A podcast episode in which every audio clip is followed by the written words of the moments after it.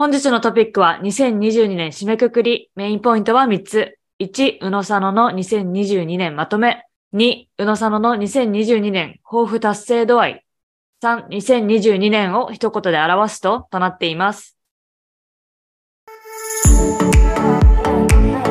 宇野と佐野がお送りするグローバル視点で考えようポッドキャスト。日本生まれ、日本育ち、右脳派、カナダの語学学校、アメリカのコミカレ、4年生大学を卒業後、現在ボストンでスポーツテック系の会社に勤務中、アイルランド系アメリカ人と国際結婚をした宇野こと早紀江と、日本生まれタイ育ち佐野派アメリカの大学を卒業後東大大学院に進学し現在は日本の再生医療系スタートアップで勤務中の佐野ことアミが日本と海外に住んで感じたことをそれぞれの視点から語り倒します。皆さんにお知らせです。メンターシッププログラム NEXT 5 Year プロジェクトの春セメスターを開催します。2020年にローンチをしてから様々なメンティーを海外に送り出してきました。今回募集するメンティーは本気の人限定留学、仕事、ワーホリなどの形態でもいいので、1年以内に海外に行くことを目標としている人です。興味がある人は、ショーノートにアプリケーションリンクがあるので、そこから提出してください。詳細を知りたい方、ネクファイ体験談を見たい方は、ショーノートにウェブサイトリンクがあるので、そこから見てください。よろしくお願いします。皆さん、こんにちは。本日は最初に右脳視点ということで、えー私が最近フルマラソンの大会を走ったので、それの報告というか、結果を話したいと思います。えーっとですね、夏ぐらいのエピソードでコロナ禍の、えーメンタル面、フィジカル面のケアみたいなエピソードを出したんですけれども、そこで、えーかなり自分の、その時のね、夏ぐらいの自分にすごくハッピーじゃなくって、なんだろう、アウトオブコンフォートゾーンじゃないというか、うぬるま湯に使ってるっていう話をずっとしてたんですけれども、それのぬるま湯から出る第一弾として、あの、そろそろフルマラソン、私ね、コロナ前は、えー半年に一回、毎シーズン、春、秋って走ってたんですけれども、まあそれをそろそろまたやらなきゃな、みたいなのを、周りのね、ランニング友達も、もうちゃんとレースに戻って、がっつりこう自己ベストとか出してる人とかもいたので、いやー、そろそろやるかっていう感じで、えー重い腰を上げて、フィラデルフィアマラソンに、えー応募したんですけれども、それの、えートレーニングがだいたい3、4ヶ月間ありまして、で、この11月の終わり、Thanksgiving 直前に走ってきました。で、あの、正直ね、まあ前の自己ベストぐらいになればいいかな、みたいな。もちろんトレーニングはちゃんとしてたし、やってたんですけど、なんと自己ベスト更新をしましイエーイおめでとうございますありがとうございます。え、なんかね、うん、あの、えっていう数字だった。あの本当に？あのびっくりする方ね、いいみたいの。うんうんうんえ？こんな時間でマラソン走れんの？って はい。時間だった。のでびっくりしました。3時間26分10秒なんですけど、まあ、あの、ボストンマラソンの、あの、なんて、 qualify、えー応募資格のタイムがありまして、それが私の年代別だと3時間半なんですけど、前の自己ベストが3時間29で、今回は3分以上更新ということで、えーもう本当にね、嬉しい。本当ってこに嬉しい。とは、うん次のボストンマラソンに応募できるの？2023じゃなくって、24のボストンマラソンには応募できる資格があるっていうこと。で、そこからまたなんか抽選みたいな感じ？いや、抽選じゃなくって、あの、その枠があるんだけど、その枠に対して応募人数が多いと、遅い順にこうカットオフあ、さ切られるのねる。。そっそうかそっかそっか。それで私は過去2回切られてるのね。応募資格あったけど、時間が？うん。そう。なので、まだボストンマラソン走れてないんですよ。だから、今回は3分も、3分というか、その、 qualify の時間から4分間のバッファーがあるから、今年、というか今回こそは走れるんじゃないかと。はい なのいで、や、ほんとすごいわ。なんかね、お思ったよりトレーニング中も、あの、なんていうの、こう、 out of shape だったから、うん。走ってたけど、すごいこう、体重とかも筋肉とかも、もう落ちたし、それが脂肪になってたのも腰回りとかすごい実感してたから、きついトレーニング嫌だなって思ってたの。それも理由で、あの、走りたくないというか、フルマラソン応募したくないなって思ってたんだけど、やっぱね、トレーニング始めると、もう普通にすぐ落ちたし、うん、で、すごくね、あの、体型も割と早い段階で引き締まってきたというか、まあ、早い段階でか、まあ、半、2ヶ月ぐらい経って、あ、いいコンディションかもしれないみたいなのがあって、で、走ってても、そうだね、前と違って、もうちょっとこういろんなトレーニングメニューをフォローしてたんですけれども、マラソンってね、ネガティブスプリットって言って、こう最初のハーフマラソンくらいは抑えて、うん、割とコンサバティブなペースで行って、最後上げるのがこう理想的なのね。っていうのも、メンタル的にも最後きついとさ、あの、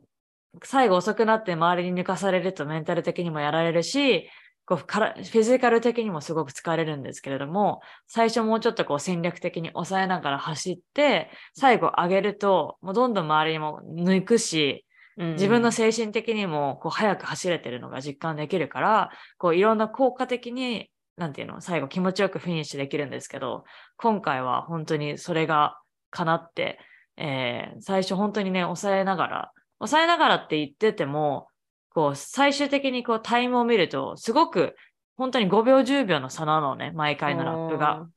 だけど、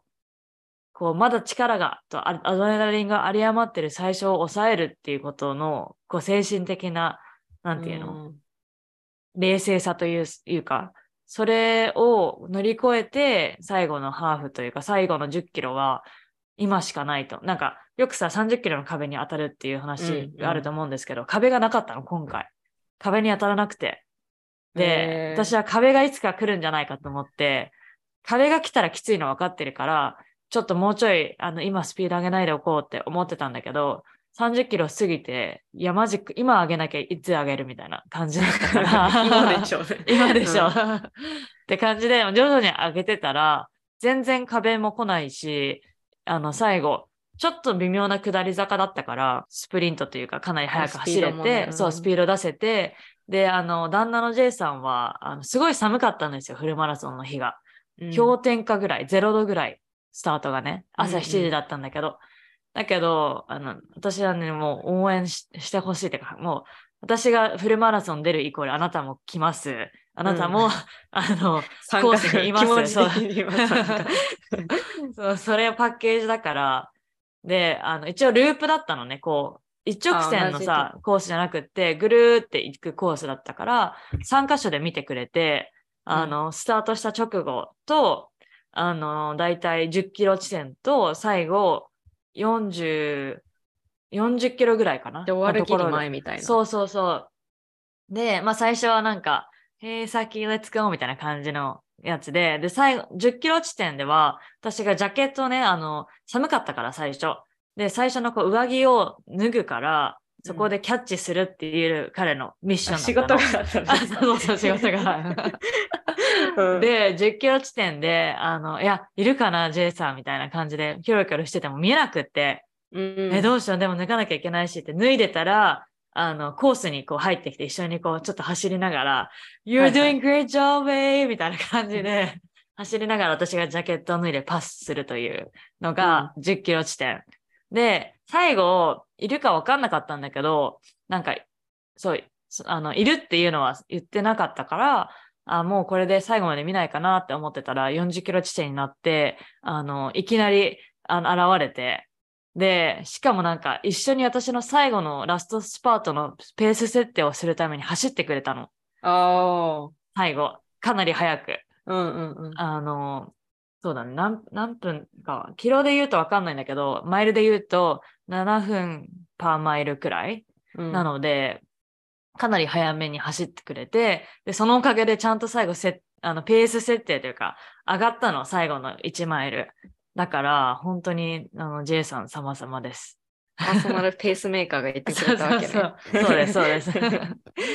なので、まあ、そうですね。なのでね、すごい寒い気温だったんだけど、私は多分寒い方がパフォーマンス出るのかなと思ったし、コース自体も本当にいろんなバンドもいて、DJ もいて、もうお祭り騒ぎで、あの、カラオケみたいに歌ってる、なんか黒人の人が、女性がいたりとか、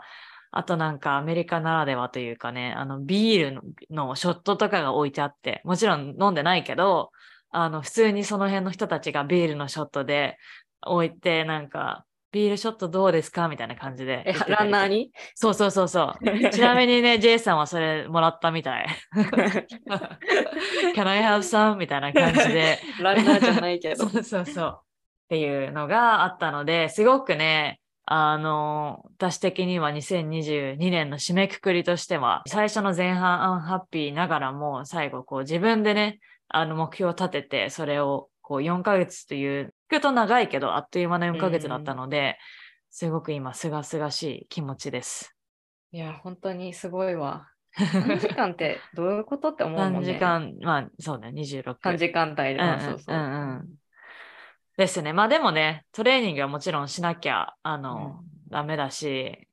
やっぱり、こう、大きなゴールを achieve するには、それなりの努力と、あの、コツコツなのが大切なんだなっていうのは、 life lesson として、マラソンだけに限らず、すごく感じてます。うん。いや、はい本当にお疲れ様でした。ありがとうございます。本当に。はい。という感じの流れで、このまま2022年の、えー振り返りを毎年恒例したいと思うんですけれども、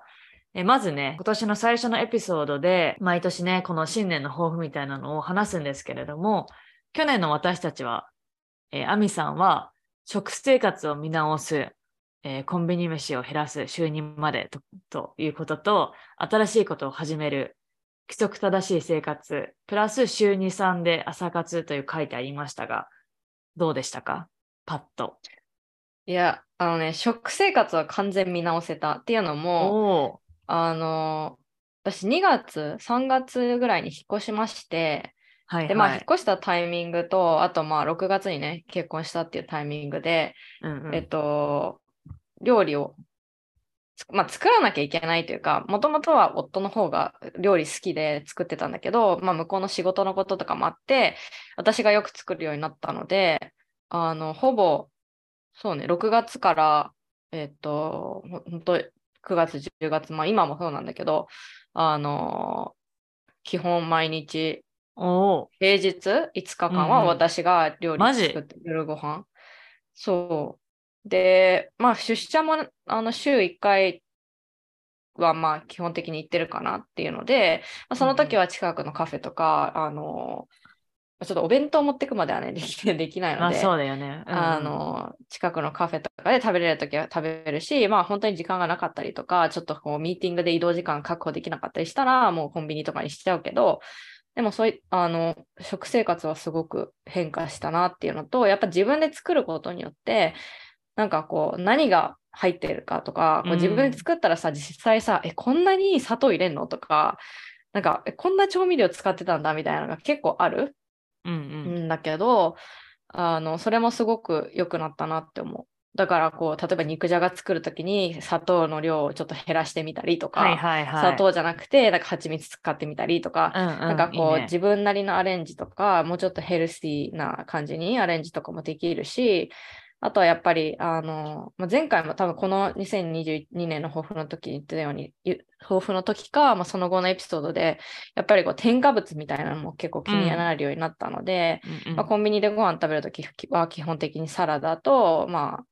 添加物少なめのあのメニューにしたりっていうのはしているので、そういった意味で食生活はもうがっつり見直せてすごいじゃん。おめでとうございます。それは大きい、大きいですね。いやでもね、あの、先ほどのそのマラソンとかと比べ物にならないけど、やっぱり私そんな料理好きじゃないんだけど。なんか毎日作ってたり、誰かのために作ってたりすると、なんか最初は、あまたメニュー考えなきゃ、こんなで考えなきゃってちょっと憂鬱なんだけど、あの、どんどんこう、慣れてくるというか、なんか最初うん私基本的に、じゃあ今日はハンバーグ作ろうって言って、その具材を買うみたいな。はいはい。でも結構後半の方はもうなんかあ今日これが残ってるから、このメニューにしようとかうん。っていうようなさ、そのちょっと主婦思考というか、なんかこう、作り慣れてる人の思考に慣れたっていうか、なので、あのまあ、それこそウェイスト、フードウェイストとかを減らすっていうことも気気にかけてるし、っていうので、まあ、し自分の体に入れるものもそうだし、まあ、無駄をなくすっていう、無駄を減らすっていうところもうんうん。考えてるので、これは正直良かったなすごいですね。だからまあなんか新しいこと始めるっていうのも結構これにつながる気がする。なんか自分でやっぱりその体のことを考えるっていう意味で、まあ、料理を始めたっていうのは結構新しいことかなとは思います。うん。じゃあもう2つ達成ということでいいですか？そうだね。まあもう、まあね、新しいこと始めるは正直もうちょっと違う？もうちょっと、うん、違うっていうかもうアディショナルに始めたかったなっていうのはあるけど、だからなんか新しいことを始めるに関してはもう100%達成っていうふうにはちょっと言い難いかなって思うけど、はいはいなるほどね。まあ5割、6割は新しいこうことを始められてるかなっていうところ。うんでまあ規則正しい生活っていうことに関しては、まあ先もね、多分去年のエピソードでやっぱワンちゃんを飼い出してから、はいはい。さ外に行きたくなくてもまあ行かなきゃいけないっていう、で、お互い中型犬だから、あの、よりね、そういう運動っていうのが求められる、うん。あの、研修だと思うんだけど、まあ、そういった意味で私も、あの、犬の散歩で、基本的になんかこう、コロナ中ってやっぱ一回も家出ない日みたいなのも全然あったんだよね。あった。うん。でも、やっぱ今はそれがない。で、もちろん、なんか、あの、例えば体調悪い時とかは、ほあの、夫とか家族に、あのね行ってもらったりはするけど、はいはでも基本的にこう、普通の健康状態というか体調だったら全然行く？し、うん1日1回は、1回、2回ぐらいは行くかなそうだっていうところよね。はい。で、正しい、そういった意味で規則正しいし、なんか朝もさ、一緒に寝てるんだけど、なんか、5 6時、7時ぐらいになったら起こしてくるの。うん。そうだからまあ朝も比較的早く起きれるし、まあ、夜もなんか眠くなったら寝るっていうので、なんかすごい夜更かしみたいなのはなくなったっていうのおー、いいですね。が、やっぱり犬飼い始めてからなのかなっていうのはちょっと思ってうます。ん。うちの犬はね、なんか朝弱いんだよね。そうそう。なんか一緒には寝てないの。なんかね、一緒に寝たがるんだけど、ジェイさんは This is our bed みたいな。ちゃんとこのぶ、こう、ラインがあるというか、だから、なんか寝る直前とかベッドに来て一緒にこうなんか、ね、寝そべったりしてるんだけど、寝るってなると、なんかジェフが downstairs って言うと、しょぼんってしながら行くの。私もなんか、えーって感じなんだけど、でも朝になると、あの、とことこってきて、ベッドの上来て、一緒に二度寝みたいな感じでするの。うんだから、起こしに来ない。あ一緒に寝そうなんだ寝に来る来る そっか。なんか、犬ってみんな朝散歩い、ね、行きたいって起こしに来るのかと思ったら、二度寝をしに来るうちの犬でした。なので。うちもね、朝散歩行って帰ってきたら二度寝する。ああ、なるほど。けど、多分まあトイレ行きたいとか、うんうん。あまあいろいろそういう感情があってかな。なんか朝はすごいお起こして、なんかこう手で、ってやってくるから、たまに 5, 5時とか4時ぐらいに起きてくるから。さすがにそれはもうやめてとか言うけど。そうだね。うん、そっか。いや、いいですね。じゃあ、結構クリアしましたね、今年の抱負は。でも朝活っていうそうその朝活の定義もさ人によって違うけどそこまでの朝活はできてないかなって感じ。朝散歩に行くっていうのはしてるけどそそれ以外、に、なんかまあニュース見るとか、あの、携帯とかテレビでっていうのはしてるけど、じゃあなんか朝この時間になんか1時間読書する時間を作るとか、そういうのもちょっとできてないから、だね。なんかそういった意味のプロダクティブな朝活はちょっと来年持ち越しかなと思おうまあまあ、でも、かなりいいと思いますよ。はう。い。まあ、うん、7割かな、うん、全体的に達成度は。いいですね。いやー、私はというと、えー去年のね、抱負は、去年というか2022年の抱負は、 morning person と、えー本を読む。本か Audible を1ヶ月に1つ読むというのと、えーファイナンスをね、もうちょっと見直すということで、えー morning person に関しては、まあ、まあ、なんていうの、あこう、アミが言ったみたいに、朝活みたいな、そのね、読書の時間を確保みたいなのはできなかったんだけど、でも朝ちゃんと走れるようになったかな。それは大きなモーニングパーソンというか、あの、ほん、本当にね、夏の、さっきも言ったメンタル面、フィジカル面のエピソードを撮った時の、あれがピークで私の中でのモヤモヤが、ぬるま湯に浸かりまくってやばいっていうのが。で、7月から、あの、朝走るようになって、で、に、アメリカも、ボストンもすごく暑くなるの。だから、朝本当に6時、7時台に走んないと、もう日中走れないくらい暑くて、だからそれもの意味も込めて朝走ってっていうことをしてたのね。だからそれはよくって、今ちょっと寒くて逆に朝走りづらいんだけど、まあでも、あの、かなり morning person なのは、こう私はね、毎年言ってるわけ。朝、朝に強くなりたいとか、 morning person になるっていうのを毎年言ってるのを、もうこの夏、7月、8月ぐらいにこう見直して、いつmorning person になるんだみたいな。一生これを私は言い続けなきゃいけないのかと思って、もうそろそろ行動に移さなきゃということで、はい、かなり徐々にというかうん無理やり、はい、移しました。あとは本を読むっていうのは、そうですね、なんか1ヶ月に1冊読んだっていうのは正直言えないけど、 Audible はかなり聞いてる。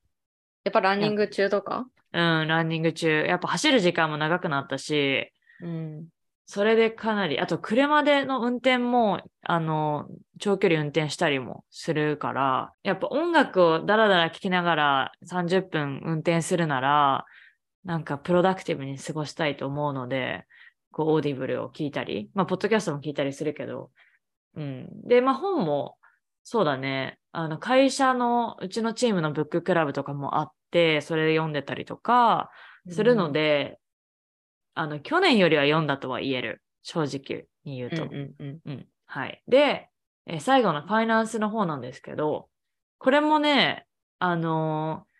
なんていうの、アプリがあって、私はミントっていうアメリカのアプリを入れてるんですけど、それで割とね、ちゃんと毎週とは言言わないけど、まあ2週に1回ぐらいは見直して、何にどんなエクスペンスがあったかとか、それもカテゴライズも、まあ自動的にされてるけど、それも見直して、あ、今年、今月はこれに使ってるなとかっていうのは結構見直せてるから、でも割と、なんていうの、すごくこう、100点満点ってわけじゃないけど、まあ、7、8割くらい平均的にクリアしてるので、うん。まあでもファイナンスって難しいよね。だってさ、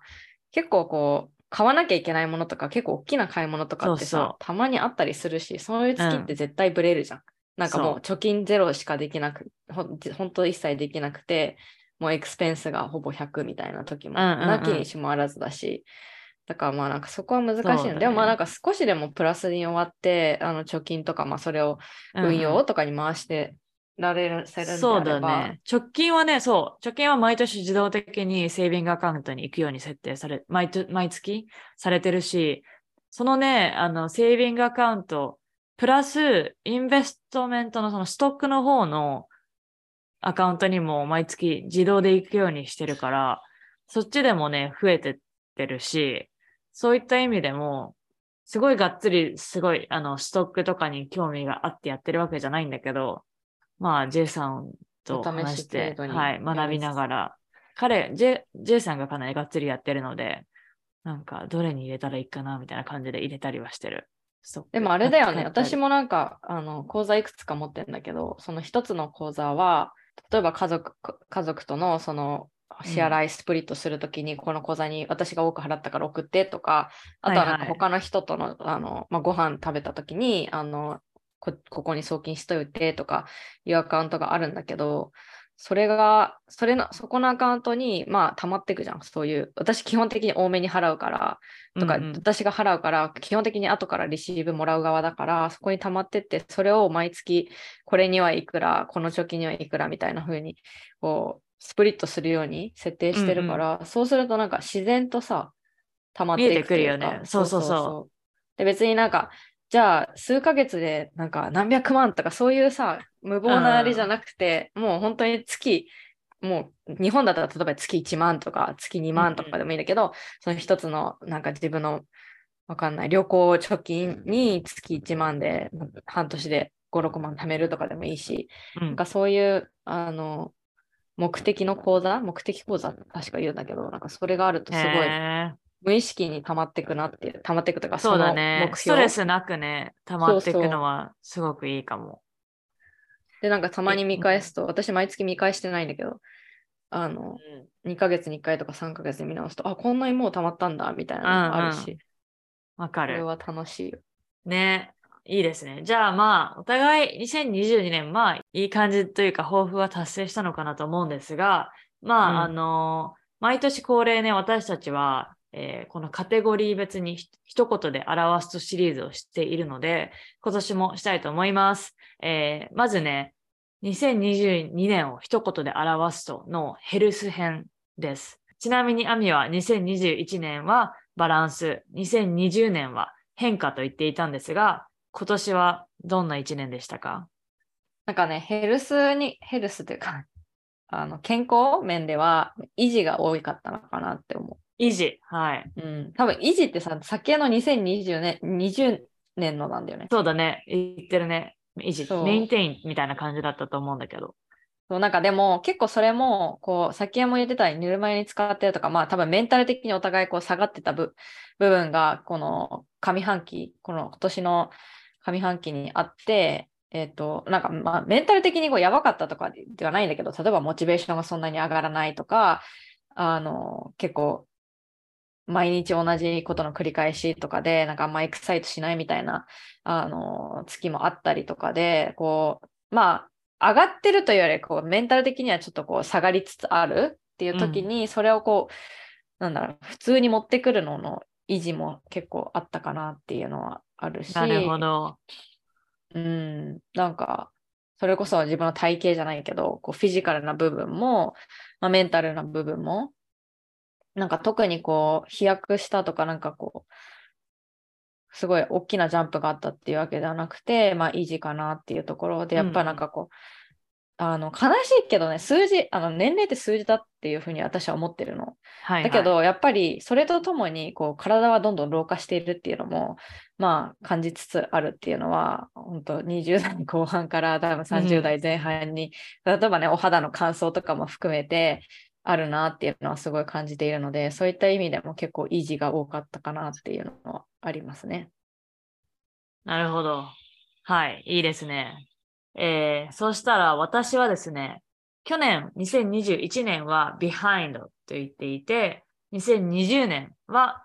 えー維持、さっきも言ったようにね、あの、うんメインテナンスみたいな感じで言ってたんですが、今年は前進です。いや羨ましいです。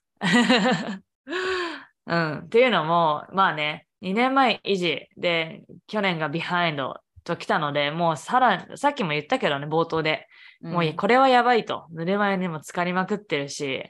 もう周りはコロナ禍を終えたということで、もう前の生活というか、もう戻ってきてるのに何してるんだっていうのが、かなり自分の中でモヤモヤしてたので、本当に、あの、まあ、そのフルマラソンをサインアップしてからトレーニングを始めて、やっぱりね、目標があると、走るだけじゃなくって、ちゃんとこう筋トレ、ストレングストレーニングもするようになるし、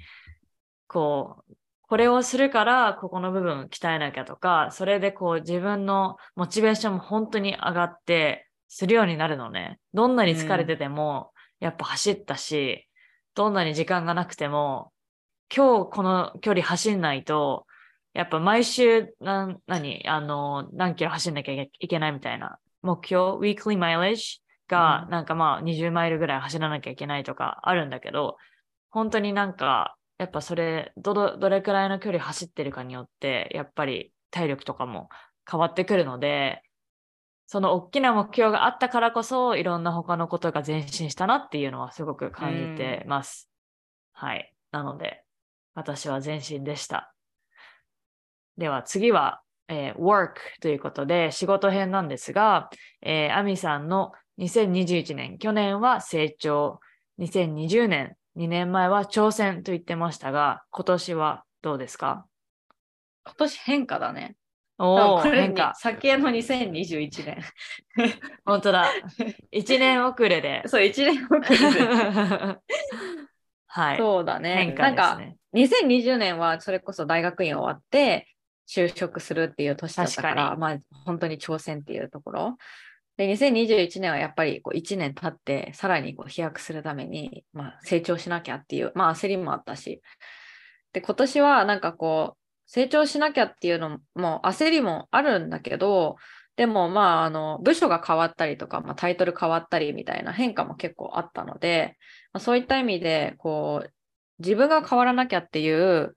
なんていうの自分発信の思いもありつつ、結構こう、後ろから押されたみたいなところもあって、あの、まあ、変化の年だったなっていうのはあるね。で、やっぱボスもちょっと変わったりとか、まあ、やる業務もはいはい少し変わったりとか、まあ、会社も会社で結構こう変化の年だったのかなと思うんだけど、まあ、それに伴いこう私自身もあの変化があったなっていうのは思います。うん。何もっと責任が増えたってこと？こう、どう変わったんですか？増えたし、そもそもなんかその業務的なところも結構こう、今まではさ、資金調達メインとか、あ、の、が、まあ、資金調達をずっとこうやってたので、そういった意味でこういろんな投資家と話してとか、資金調達業務がすごくヘビーだったんだけど、うんうん。あの今年の前半にもう資金調達は終えたし、私の役割を終えて、はいはい。で、まあ、チームもちょっと変わったので、まあ、そこからもうちょっと違う業務に携わるようになったっていうので変化だし、そうだね、まあ、あの、ボスも変わったので、うん、それも大きな変化だったなっていうのは思います。なるほど。いいですね。じゃあ来年はもっと楽しみですね。ねどうなるか。うん。はい。えー私はというと、まあ、去年は変化。で、去年私もポジションが変わったので、それでの去年は変化だったんですが、で、2年前は成長。多分ね、働いて2、3年経ったから成長って言ってたんだと思うんだけど、今年は経験です。っていうのも、まあ、去年の変化を踏まえて、やっぱりこう、なんていうの、自分の持ってるプロジェクトというか、あの、まあ、アプリ内の機能の、もう数字ががっつり出るの。これ、自分が何をするかで、数字の、そのユーザーがどうアクティブしてるかっていうのを見れるから、それで、あの、いろんな、こう、今までの経験を踏まえて、いろんな、こう、マーケティングキャンペーンとかをして、そしたらね、こうバ、バズったというか、すごい結果が出たの。このキャンペーンをしたら、すごくこう、数字的にも、この、もっとユーザーが私がプロデュースしてる、このものを使うものに、使うように数字ではっきりと現れたので、なんかこう、今までのすごい経験が集大成した一年だったなっていうのは思ってるし、正直ボスに言われてやる、いや、なんかこれをしなさいって言われたことは全然なくって、全部自分自身でこう考えて動くっていうのが、やっぱ、まあアメリカならではなのか、すごくメインなので、で、それも、こうなんかこうやったことを自分でレポートにまとめて、なんかここでプレゼンしていいですかみたいな感じで、なんかやっぱアピールしないと、まあ向こうからもさ、レコグナイズしてくれなかったりもするから、なんかそういったプレゼンとかレポート作るっていうのも、あの、前に比べて億劫じゃなくなったというか、前はなんかプレゼンするの嫌だって思ってたけど、今は逆にプレゼンしたいって思う。正直。直。なんかやっぱ、こう見せないと分かってくれないっていうのもあるけど、やっぱりなんかこれだけやったし、数字に出てるし、あの、プレゼンとかこう言い方もやっぱりね、経験を積んで、すごくスムーズにななったなっていうのは今年は言えますね。うんうんうん。なので、はい、私は経験でした。来年のはい私が経験かもね。本当に。ありえるありえるる。と1年遅れ。ねまあでも、アミがその、ね、あの、正式に就職したのが、まあ、1年、2年遅れだったから、そうだはい、ね。うんうん。そうですね。いいと思います。はい。では最後、えーライフということで、まあ趣味というか、まあ自分の私生活についてなんですが、えーアミさんは去年は発見、再発見、え2年前2020年は子守り、まあコロナ禍だったのかなと思うんですが、今年はどうですか、私やっぱり家族だよね。おーはい。あのーそういうと、まあ1月、2月か、1月かな。あのーまあワンコも家族自分の結婚迎えました し、いや、そうです。時系列的にね。で、まあ、そう、家族になって、で、まあ、6月に結婚したりとかで、うん家族っていう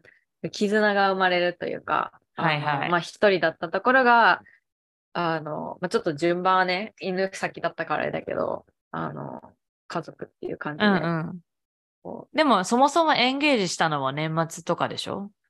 あ、年始年始。年始か。じゃあ、そそうそうそうれが最初だ。そう、まあでもなんかエンゲージメントもうずっと家族みたいな、なんかさ、もう6年ぐらい一緒にいたからさ、まあ家族みたいな、まあまあね、なんかもういつ結婚するみたいな感じだったから、あれだけど、でもやっぱそういうな、まあオフィシャルにというか、まあたかが紙なんだけど、まあでもそれでもいやいやいや。家族になるっていうのはまたある意味大きなコミットメントだし、まあ、そこで2人のあのワンコという子供を育てるっていうところもすごくこう、責任やっぱりあの、ね、これから10年十何年っていうところもの大きなコミットメントでもあるし、はいてか猫もいるよね。その猫ちゃんも全然話してないけど。そうそうそう猫もいるんだけど あの、はいそうだねそういった感じでうん。家族がこう増えたっていう年でいはありまかなりの人生の中でも大きなライフチェンジが今年にあったという。2022年マジでライフチェンジングというか いろんな意味でうん、こう、うん、変わりが変化があったなとは思う。そうだね。まあでも本当にいいチェンジだと思うし、これからが、これからのロングタームのチェンジなので、そうそうそう。だから楽しみだしこれ、うんこれからまた家族でどっか旅行行くとかも含めてね、うんあのいろいろ一緒にできるのが楽しみだなと思った一年でした。はい。結婚して何か変わりましたか？まだ変わってないよね。変。変わってないい。なんかそう、その前も結構こう、まあ、ずっとす一緒に住んでたっていうよりはこう、まあ比較的過ごす時間が長かったし、うん。あのまあ向こうの親御さんとも全然もう付き合ってすぐぐらいから会ってたし、うんうん。だから、そんなに変わりはないけど、なんか病院に行った時に、新しい名字、私が名字は変わったんだけど、うんうん。新しい名字で呼ばれると、ああってなったりとかいまだに仕事ではもともとの旧姓使ってるから、はい。やっぱそっちの方が使い、もうなだって二十何年それ使ってたからね使い慣れてて、で、あの、新しい名字をこう、どっかで書かなきゃいけない時とか、なんか急にサインしなきゃいけない時とか、署名しなきゃいけない時とか、あ、みたいなのはうんあるので、まだなんか慣れてないかもしれない。まあね、まあ、いいですね。じゃあ、そんなに、その変わったのはそういった名字ぐらいということで、他は？うん。大きなチェンジは、まあ生活自体も、コロナ禍ずっとさ、二人というか、過ごしてたらさ、あんまり変わらないよね。そうそうそう。そうなんだよね。まあでもなんかこう、頼れる人じゃないけど、こう今まで以上に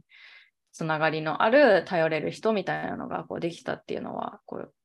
精神的にね、大きいよね。そうそうそう。うん。うんなるほど。わかりました。まあ、アミさんの結婚については、全然触れてこなかったので、そろそろこのデリケートしたエピソードを。そうだね。先の時もやったしね。私は根掘り葉掘りいつも聞かれてるから、ちょっとうんそろそろ全然聞いてくれていいんだよ。そろそろアミさんも聞いていかないと、やっと、まあ結婚したので、もう話せるじゃないんですうか。ん。そうだね。はい。では皆さん楽しみに来年待っててください。。はい。聞いてくださいはい。えーでは私の life change、life ということで、えー去年は new addition。去年ね、私は犬のディクシーを迎え入れたので、 new addition。あとあれかな、ケープコッドのお家を買ったので、それも入れて、 new addition。で、2年前は2022年、ん？違う。2年前2020年夫婦ということですが、なんで夫婦だったのかな？多分2人で過ごす時間が多かったからかなと思うんですが、えー今年は結婚は2021年、いや20 10 2019年にしたんだっけ？18なんですよ。2018。あ、そうか。じゃあ全だから然もう2年くらい経ってんのか。そうなの。結婚してもうね、今年で4年目ですね。長いよね。早い。マジ早い。そう。だから、そう、多分ね、夫婦時間が増えたってことでうんのコロナ禍でのだったと思うんだけど、まあ今年は挑戦にしました。っていうのは、まあね、あの、散々話したけど、そのフルマラソン走ったりとか、やっぱね、それを、一つのことを、こう、打ち込むようになって、あの、なんていうの、どなん努力するというか、あの、かなりフォーカスするようになると、周りのことも変わってきたのが、本当に肌で感じて、で、あの、同じぐらいの時に、はその夏に、えー私ね、あダンスチームに所属してるっていう話はしてると思うんですけど、あの、一回もこのチームに対して振り付けをしたことなくって、で、いつもは割とこう、パッシブな、受動的にダンスのリハーサル行って、だ振り付け学んで、踊って、みたいな感じだったんだけど、ちょっとそろそろいろいろ変わらなきゃ、私自身、ぬるま湯から出なきゃやばいと思って、振り付けするのに興味があると言ったら、うん。振り付けをさせてくれて、で、そのダンスチームに対して、その一つの自分のセットというか曲を持たせてもらって振り付けをして教えたんですが、それがこう自分の中でかなり大きな、めちゃ緊張したの。あの、うん振り付け作るのも、私もさ、そんなに普段から、前、何あの、振り付けとか作ってるわけじゃないし、教えることもやっぱり全然あんま経験もないから、なんか緊張するわけ。みんなの前うんでとか、こんなにダンスやってるのに。で、あの、やっぱりそこでちょっと、えー、嫌だなって思ってたんだけど、もう、えいってやりますって言ったら、こう、けなんていうの、その、けオポチュニティもくれたので、もうちゃんとそこで、あの、真剣に向き合って、あの、振り付け考えて、でもすごくそこの、あの、プロセスもサポーティブで、振り付けか、作ったところを自分の動画で撮って、一応その、ダンスチームのリーダーシップの人たちに見せたらいいねっていうことも言ってくれたので、そこで、あの、そこで教えて、あの、ショー自体もすごく良かったので、で、周りの人たちの他のチームメンバーの、あの、フィードバックもすごくね、あの、ポジティブで良かったって、あの、振り付けもいいし、曲、前後も良かったよみたいなのも言ってくれたから、かなりその経験が、あの、自分の中でポジティブというか、自信につながったっていうのもあって、で、同じぐらいのこの8月、9月ぐらいに、なんとそこから毎週子供たちにダンスクラスを教えるようになりました。これは、あの、高校生くらいのティーネイジャー、まあ15から17、18歳ぐらいの子たちに毎週、あの、ダンスを教えてて、で、今度クリスマスのショーがあるんですけれども、そこに向けて今、あの、練習をしているところで、本当にこう、ダンスの方の趣味も今年は、あの、挑戦ということで、もうちょっとこう、ダンスを踊る側から、あの、振り付けだったり、教えたりとか、もうちょっとこっちの方でも、あの、なんか、将来的に、長期的にダンスに携われる方法はないかなと思ったりもして、こう教えるようになったのは、かなり自分の中で大きな挑戦でした。うん。いや、マジ多趣味だよね。マラソンからダンスから素そうだね。晴らしい。正直ね、忙しいね、やっぱり。コロナ禍、コロナ前に完全に戻った感はある。うーん。本当に。うん。だから、まあでも、まだまだワークフロムホームだから、その部分ではだいぶ楽だし、まあ、正直ちょっとね、あの、仕事をして、で、ちょっと休憩しながらダンスの振り付け考えたりっていうこともあるんだけど、でも、かなりね、あの、こっちの面でも挑戦できたので、まあ仕事もいい、えープライベートといい、こう前半自体は私の中ではあんまりこういけてなかったけど、こう、やっと夏、7月ぐらいから、この後半、上半期から、えーやっと変化があったかなっていうのが私の今年でした。はい。そっか、いや、私もちょっと見習わないとなと、あの、最初、冒頭のね、マラソンの話を聞いてて、結構ずっとぬるま湯から体半分出てるみたいな年だったの。なんかちょ、ところどころ、こう、頑張ったりとか、なんか、あの、努力したりっていう部分あったんだけど、とは言ってもなんか、こう、完全にぬるま湯からできれなかったっていうのが、ちょっと今年の、まあ、後悔ではあるので、うんうんうん。まあ、そういう年もあるな、あるよなって思いつつも、まあそれはちょっとやっぱ悔しいとか、まあ一年無駄にってほどではないんだけど、なんか一年、この一年もっとなんかできたのになって思う部分もあるので、やっぱそれを、こうその悔しさを来年につなげて、まあ来年こそは、こう自分から何かもうちょっと始められたらなっていうのはすごい思う。そうだね。でさらに先のね、そういう話を見てて、あやっぱ自分からこう動かないと変わらないなっていうのはある。本当にそうです、皆さん。なんか自分がアンハッピーだったら、やっぱり変えれるのは自分しかないなっていうのは、本当にね、思います。経験を通して。なので。すごく説得力あるわ。マラソンの話を聞いてからもう説得力しかない。